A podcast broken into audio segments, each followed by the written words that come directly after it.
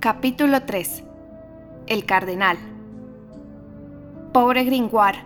El estruendo de todos los dobles petardos de la noche de San Juan, la descarga de 20 arcabuces, la detonación de aquel famoso serpentín de la Torre de Billy que el domingo 29 de septiembre de 1465, durante el sitio de París, mató a siete borgoñeses a un tiempo, o la explosión de toda la pólvora almacenada en la puerta del temple le habrían desgarrado con menos rudeza los oídos, en aquel momento solemne y dramático, que esas pocas palabras salidas de la boca de un ujier. Su eminencia, el cardenal de Borbón. No es que Pierre Gringoire temiese al cardenal o lo despreciara, no tenía ni la cobardía ni la audacia que ello habría requerido.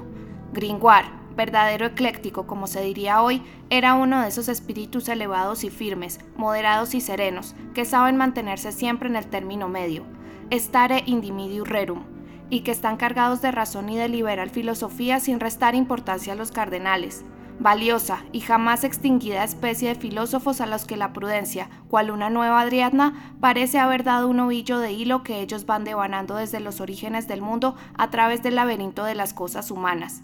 Los hay en todas las épocas, siempre iguales, es decir, siempre en consonancia con cada época.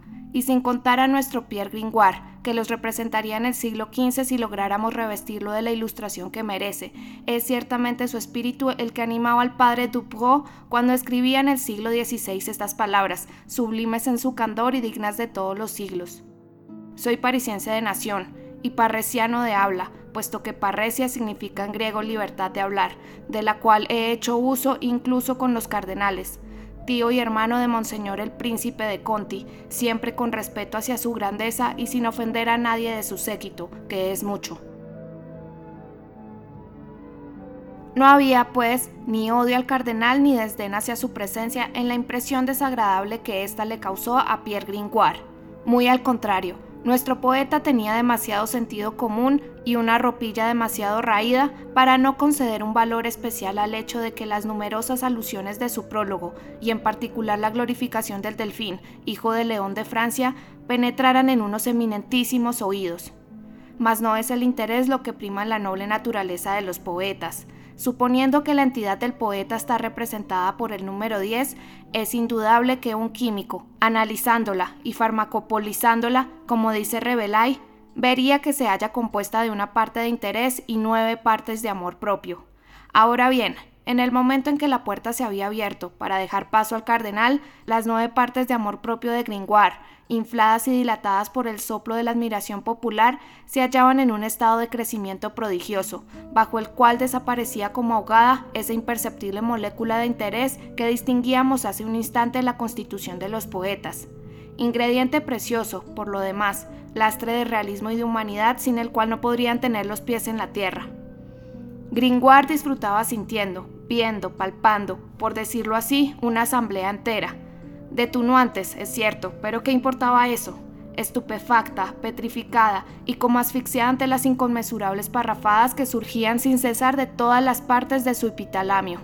Él mismo, puedo asegurarlo, compartía la aprobación general, y contrariamente a La Fontaine, quien en la representación de su comedia, El Florentino, preguntaba, ¿Quién es el patán que ha compuesto esta rapsodia?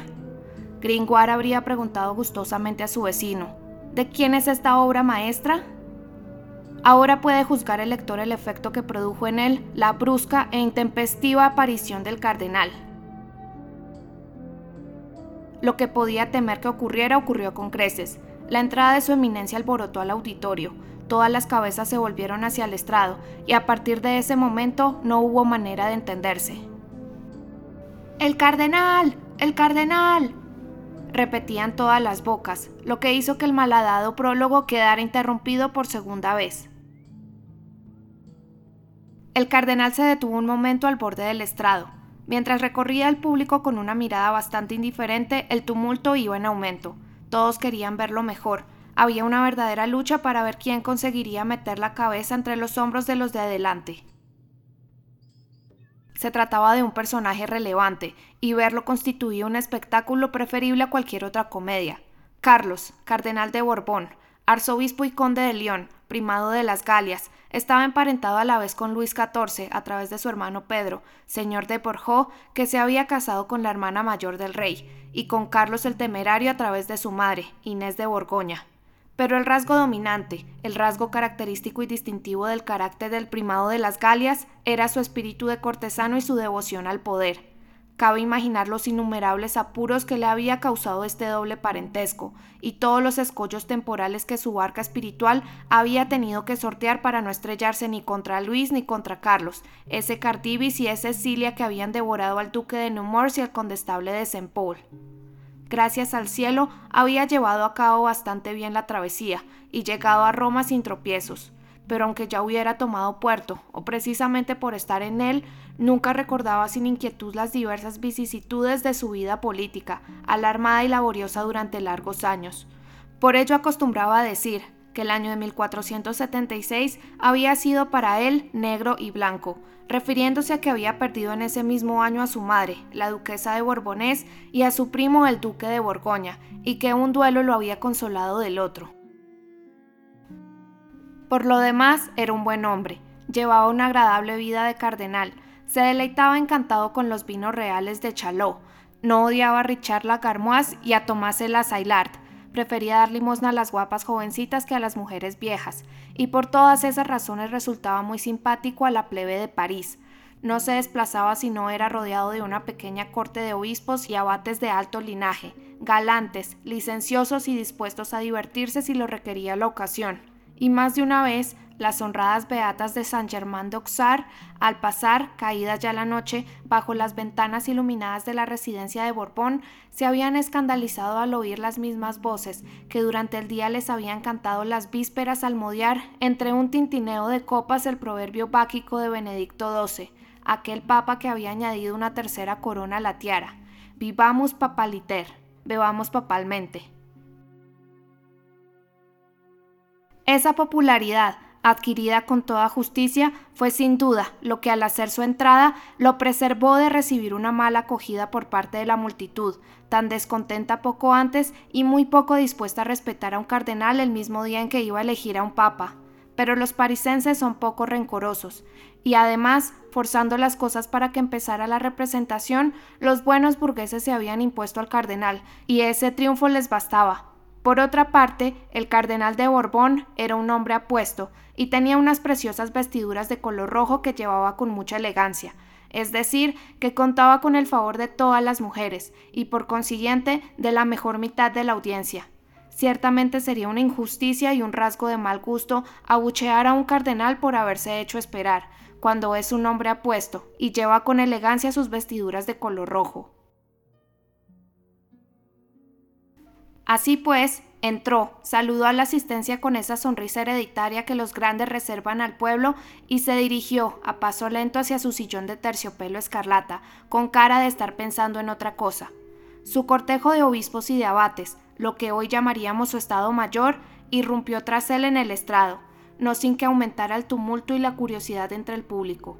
Rivalizaban en señalarlos, en nombrarlos, en decir que conocían al menos a uno, este, al obispo de Marsella, a Laudet, si la memoria no me falla, aquel, al primicerio de Saint-Denis, aquel otro, a Robert de las Pinas, abate de San Germán de Pré, hermano libertino de un amante de Luis XI, todo ello con infinidad de errores y cacofonías.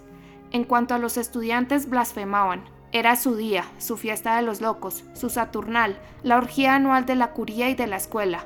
No había acceso que no estuviera permitido ese día y que incluso se considerase sagrado. Además, había alegres comadres entre el gentío, como Simón Quatrelivre, Agnes Lacadine y Robin Piedebou. No era lo mínimo poder blasfemar tranquilamente y renegar un poco del nombre de Dios en un día tan hermoso, también acompañados de eclesiásticos y de muchachas de vida alegre.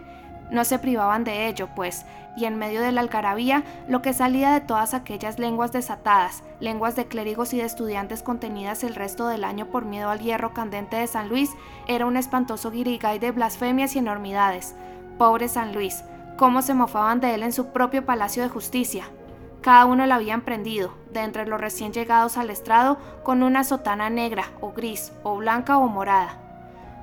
Joan Frollo de Molendino, en su calidad de hermano de un arcediano, había arremetido audazmente contra la roja y cantaba voz en cuello, clavando los ojos con todo descaro en el cardenal. Capa repleta mero, capa llena de vino.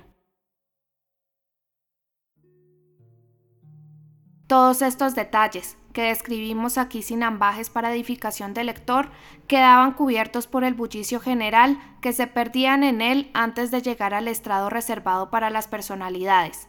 En cualquier caso, poco le habrían impresionado al cardenal, dado lo arraigadas que estaban en las costumbres las libertades de ese día. Tenía, por lo demás, y se veía reflejado en su rostro, otra preocupación que lo seguía de cerca y que entró casi al mismo tiempo que él en el estrado. Era la embajada de Flandes.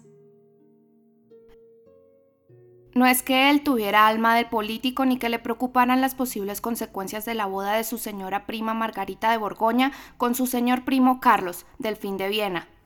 ¿Cuánto duraría el buen entendimiento fingido entre el duque de Austria y el rey de Francia? ¿O cómo se tomaría el rey de Inglaterra este desaire a su hija? Eran cosas que le inquietaban muy poco y todas las noches saboreaba el vino de las cosechas reales de Chaillot sin sospechar que algunas botellas de ese mismo vino, un poco revisado y corregido, es cierto, por el médico Coicter, cordialmente regaladas a Eduardo IV por Luis XI, liberarían un buen día a Luis XI de Eduardo IV.